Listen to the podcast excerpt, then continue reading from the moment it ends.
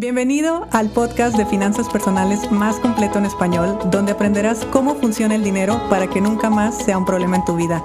Mi nombre es Idalia González y estoy feliz de que estés aquí. En septiembre del 2016, hace exactamente cuatro años, yo tomé un vuelo de Guadalajara a la Ciudad de México y de la Ciudad de México a Vancouver y de Vancouver a una ciudad que se llama Whitehorse. Whitehorse es la capital de Yukon. Yukon es el estado de Canadá, es la zona de Canadá que está justo al lado de Alaska.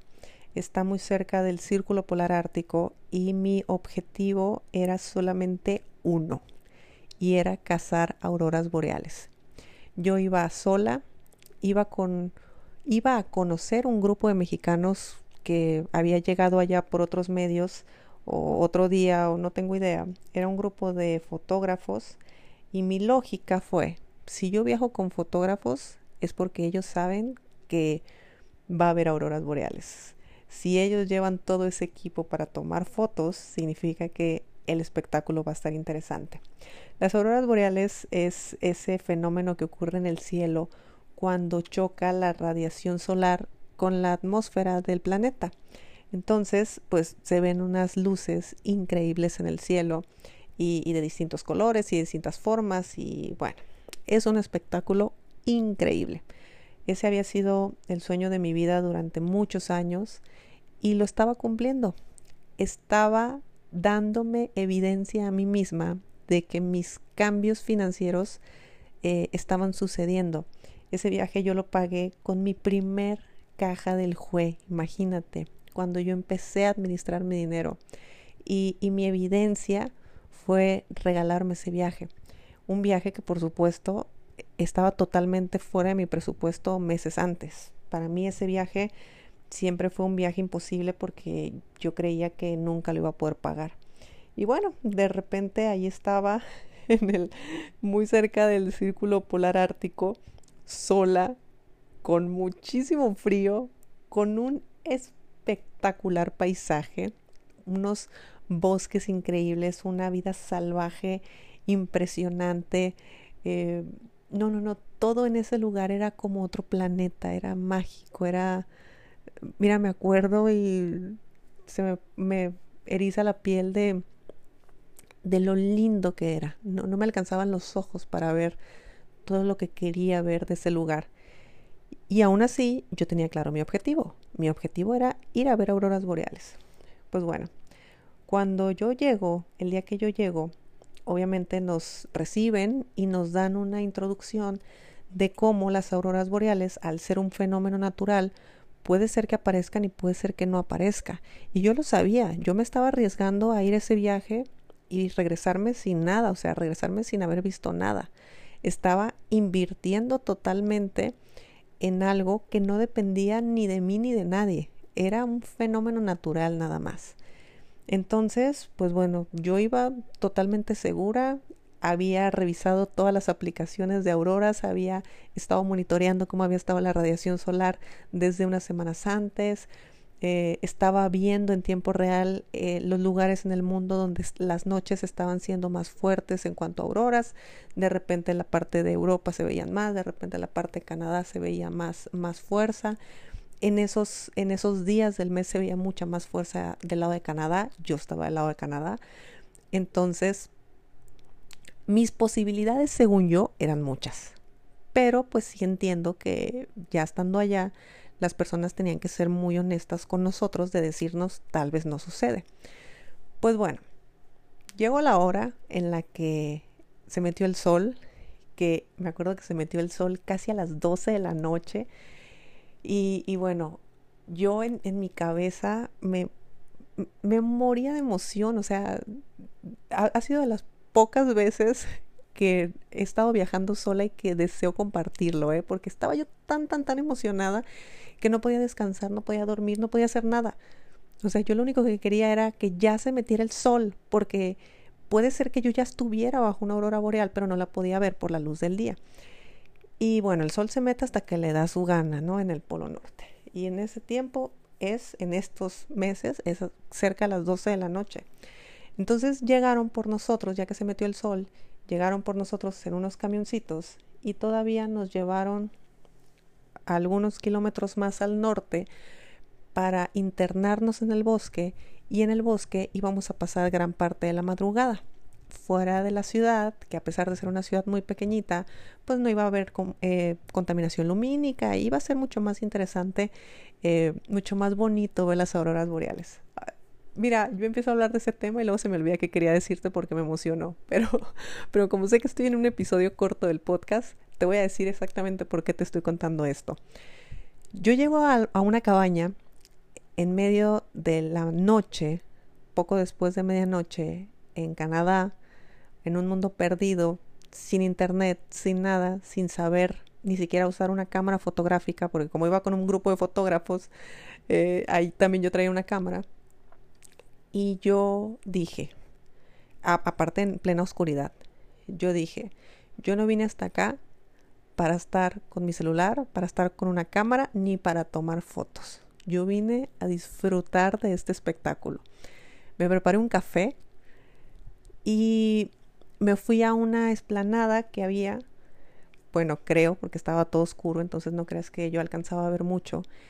Y no habían pasado ni 20 minutos de que yo había llegado, cuando en el horizonte empieza a aparecer una línea que aunque mis ojos no captaban que era una aurora boreal porque se veía como como si fuera neblina, como una línea blanca, eh, en el momento que los fotógrafos empezaron a, captar esa imagen, en la cámara sí se captaba que era color verde. Entonces, conforme fuera agarrando más eh, fuerza la aurora, iba a empezar a tomar un color más fuerte y yo lo iba a poder percibir con los ojos. Pues bueno, cuando empieza a suceder eso, y sucede a los 20 minutos de haber llegado, pues yo estaba en shock y la verdad es que yo estaba al borde de las lágrimas. Era demasiada mi emoción por estar ahí y porque sí estaba sucediendo y estaba sucediendo 20 minutos después de haber llegado, cuando yo me pude haber pasado toda la madrugada y todavía me pasé toda una semana allá en Yukon y prácticamente todas las noches yo disfruté de ese espectáculo. Y bueno, cuando empieza todo el, la fuerza ya de la, de la aurora, porque fue una aurora súper linda, la primera aurora que yo vi en mi vida fue una aurora súper, súper linda, y cómo fue tomando fuerza y cómo fue subiendo y cómo de repente estaba encima de mí y cómo de repente, bueno, eh, indescriptible. Ni siquiera te lo puedo escribir porque me voy a poner a llorar ahorita.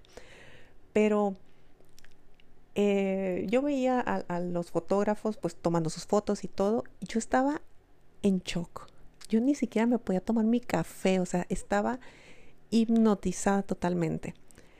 Creo que en esa ocasión yo supe por primera vez lo que es estar viviendo el presente, sin pensar en el futuro y sin desear el pasado. O sea, no había otro lugar en el mundo en el que yo deseara estar más que en ese momento, en ese momento. Y bueno, terminó, yo me regresé a mi hotel, no me podía dormir. Eh, al día siguiente empezamos a hacer actividades y bueno, yo pasé toda una semana allá en Yukon, los otros días fue pues igual, increíble, muy bonito, auroras diferentes, diferentes colores, diferentes formas, diferentes tiempos.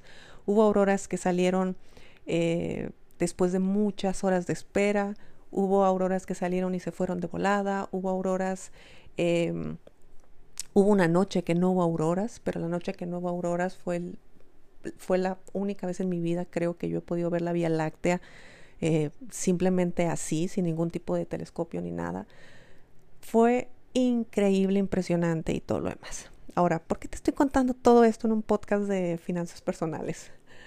En primer lugar, porque, porque amé ese viaje. Es, es el viaje que ha cambiado mi vida totalmente. Y la segunda es porque cuando yo regreso a México, me dicen, ¿cómo te fue cazando auroras? Y mi primera reacción fue, yo no, yo no me fui a cazar auroras las auroras ya me estaban esperando a mí. O sea, mi sensación fue de ¿por qué me tardé tanto en llegar? ¿Por qué me tardé tanto en venir? Si este fenómeno tiene millones de años que está ocurriendo y simplemente era yo la que estaba en México y que no venía a verlas. Yo no tenía que ir tras ellas, yo no tenía que ir a cazarlas. Ellas ya estaban ahí y ya me estaban esperando. Eso siempre ha sido mi, mi sentir y mi emoción de ese viaje. El cómo no lo hice antes si ahí estaban. Y ya trasladado a, mi negocio, a mis emprendimientos y a todo lo que yo he hecho en la vida. Bueno, lo que he hecho ya en, esta etapa ha sido eh, bueno, siempre me acuerdo mucho de, esa sensación que yo tuve allá en Canadá, porque cuando yo vendí el reto, la primera vez que yo vendí el reto, yo no sabía toda la gente que estaba esperando que yo sacara un programa en línea para comprarlo. O sea, la gente ya estaba ahí, el interés ya estaba, todo ya estaba. Era yo la que no había hecho un programa, era yo la que no había puesto en venta, era yo la que no me había transportado al Internet, trasladado al Internet más bien, para venderles un producto. Pero ya estaba todo lo demás. Y ahora con la certificación me acaba de pasar exactamente lo mismo. La gente ya quería una certificación, la gente ya estaba lista, la gente ya tenía el dinero. Era yo la que no había creado el programa, la que no había creado el acompañamiento para hacerlo. Entonces, mi reflexión, lo que te quiero dejar el día de hoy es, cuántas cosas ya están listas para ti y tú no has hecho nada o no, no te has animado a llegar a para poder lograrlo. Y, y toda esta historia que te conté fue porque yo lo tengo clarísimo. Cuando algo sucede de forma tan mágica o tan rápida o tan, no sé cómo le quieras llamar, sí, claro, uno ha trabajado, uno lo ha hecho, yo fui hasta Canadá, yo fui hasta ese lugar, yo ahorré para ir, yo hice todo, hice el reto, hice la certificación eh, y como eso muchas otras cosas más que he hecho. Y, el resultado no se ha dado mágicamente, yo puse de mi parte, yo hice todo de mi parte. Pero ¿cuántos resultados no están ya listos para nosotros y somos nosotros los que no hemos puesto la acción para llegar a ellos? Entonces, plantéatelo, y, y reflexiónalo sobre todo porque esa idea loca que traes en la cabeza, esas dudas que traes en la cabeza, esa, eh, esos planes que tienes para llevar a cabo y que por algo no lo haces, pues déjame decirte que el resultado ya está. Déjame decirte que tu aurora boreal ya está, que los clientes, el dinero, todo, todo, todo ya está. Nada más hace falta que tú te pongas de modo y que vayas a buscarlo. Espero que te haya gustado mi historia. Me tomé solamente una foto. Esa foto está en mi Instagram si la quieres ver. Yo dije que no iba hasta allá a perder el tiempo atrás de un lente. Uno de mis compañeros me tomó esa foto y, es la única que tengo. Espero que, que vayas, la busques y te guste. Y bueno, ya te seguiré después contando otras historias de viajes intensos que he tenido pero bueno, ese de las auroras boreales fue maravilloso. Si te gustó el episodio de hoy, compártelo con quien crees que necesite escucharlo. Sígueme en mis redes sociales arroba Idalia González MX en Facebook e Instagram. Suscríbete y nos escuchamos mañana.